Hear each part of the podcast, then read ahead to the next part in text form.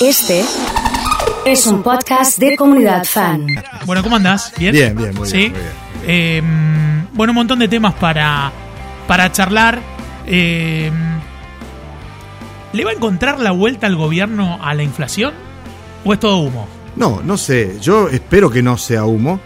Eh, tengo confianza en que hay gente que está formada con una solidez este, conceptual y académica que debería obviamente respaldar con su acción y su gestión. El tema es que yo no soy de los que cree que las cuestiones inflacionarias sean ni de una sola causa, ni sean exclusivamente económicas ni técnicas, sino que tiene relación con la confianza, con la credibilidad, y eso es lo que está dañado severamente eh, en la imagen del presidente de la República.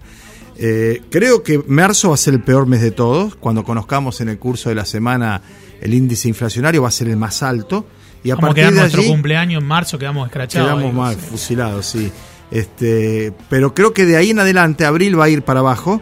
Y si agarra ese sendero de crecimiento que efectivamente los indicadores lo están dando lo están dando a conocer, pero todavía no llega ni a la mesa, ni al salario, ni al bolsillo de los trabajadores, podemos pensar en que, como decís vos, le encuentren la vuelta a la inflación. Ni la van a eliminar, ni la van a sofocar completamente, pero sí una tendencia a la baja. Si eso ocurre, y bueno, ahí hay una perspectiva de empleo registrado mayor, de inversión internacional, y a partir de eso, bueno, generar una situación de mayor confianza, insisto con esto, que contenga los precios, porque acá hubo aumentos porque sí.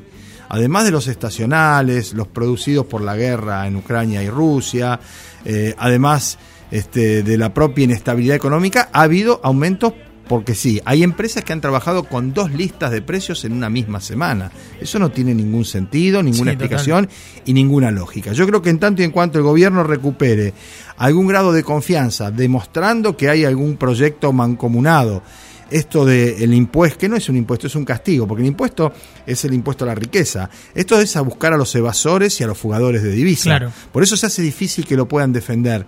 Sobre todo, la pregunta que yo me hago siempre, el votante de Cambiemos, de Juntos por el Cambio, Radical, este, del PRO, lo que fuera, ¿no le interesaría que los tipos que evaden y además este, eluden el impuesto y fugan la guita, la pongan la que corresponde, la que paga él con el impuesto al IVA, la que pagamos nosotros con nuestro impuesto a las ganancias o con bienes personales? No se está castigando ni socorriendo ni, sacudiendo a los ricos, porque eso no es un impuesto, esto es una multa. Le están diciendo, si vos venís y pagás la multa, vas a pagar menos. Si te encontramos, vas a tener que pagar más. A mí me resulta difícil de entender cómo cualquiera que votó a cualquiera no quiere que un evasor o un fugador de divisa, que en definitiva es un delincuente porque son delitos tipificados en el Código Penal, no se hagan cargo de eso. Quieren ir a sacar a los muchachos de la villa que están colgados de la luz y despotrican, mira esto, están colgados, yo pago la luz. Ah, resulta que el que va de fortunas en dólares no paga los impuestos y la manda afuera, a ese no le decimos nada. Ese que vendría a ser un ejemplo, un modelo a seguir, un hombre exitoso. No, no es así.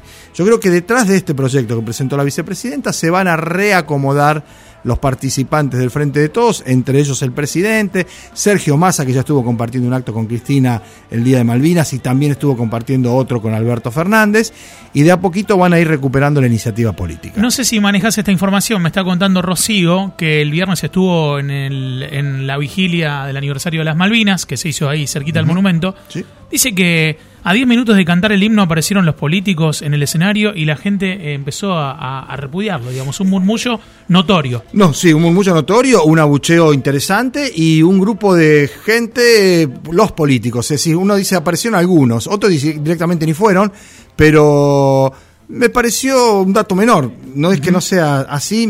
Fíjate que la mayoría de las crónicas no lo consigna, Sí, sí. porque fue tan importante lo otro, el recital, Baglietto, Silito Sí. de eso, que esto pasó ahí como desapercibido un ratito, chiflaron, se bajaron y se fueron. No, no podría individualizar quiénes han sido si sos han ido, ¿no? político tenías que estar ahí a hacer una foto, porque eso, eso lo hicieron todo en sus redes. Sí, sí, y además me parece que si además de ser político en el momento, sos un militante de toda la vida, tenés que estar en la, en la conmemoración de la Sí. Malvina, por más que te chiflen, te insulten o te maltraten. Eh, Pablo, históricamente estuvimos enfrentados con Chile por la postura de Chile eh, o cómo accionaron en, en la guerra de Malvinas. Sí.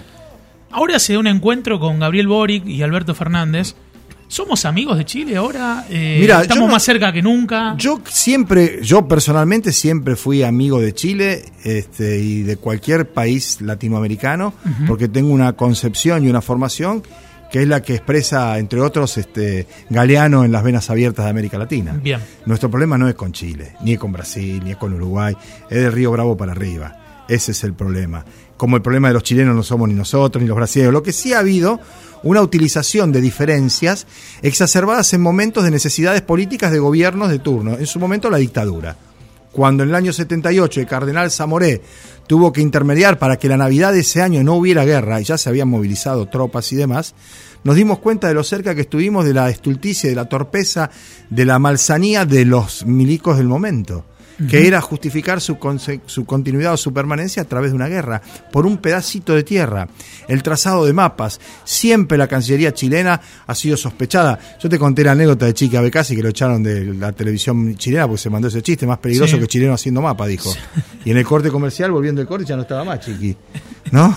Pero digamos, es una simplificación vinculada efectivamente a esa voracidad que puede llegar a tener la Cancillería chilena. Pero vos tenés la Cancillería argentina para ponerle límite. Se trazó el límite internacional, se evitó la guerra y de ahí en más no hubo más problemas de ningún tipo con Chile.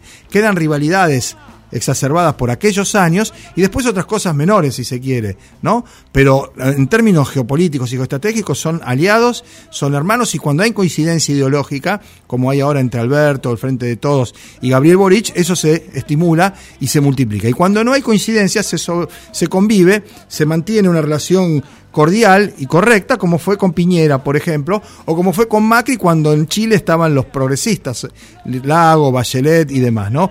Progresistas entre comillas, pero Argentina y Chile son países hermanos, más allá de lo que yo creo que somos países hermanos con todos los de América Latina, ¿no? Es más, con Brasil también, a pesar de Bolsonaro. Eh, diario de una temporada en el quinto piso. Ah, el libro que le regaló Cristina Alberto. Sí, señor. Y Eh, que dice que hay muchas similitudes con la actualidad. Yo lo empecé a leer. ¿Y? Y habla de lo que fue en su momento el desplazamiento de Bernardo Greenspoon, ministro de Economía, el primero de Raúl Alfonsín, por Juan Vital Surruil y los capitanes de la industria, autodenominados así, que son los mismos que están ahora, o más viejos, o los hijos de esos, Techín, este, las grandes corporaciones, que imponían su modelo para condicionar al gobierno. Y así les pasó a Alfonsín.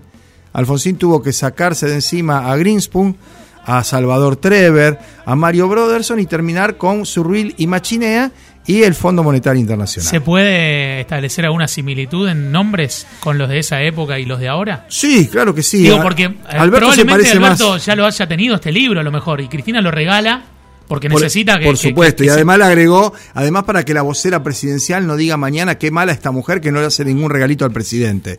Ahí la agarró a Cerruti y le la sacó a pasear, ¿no?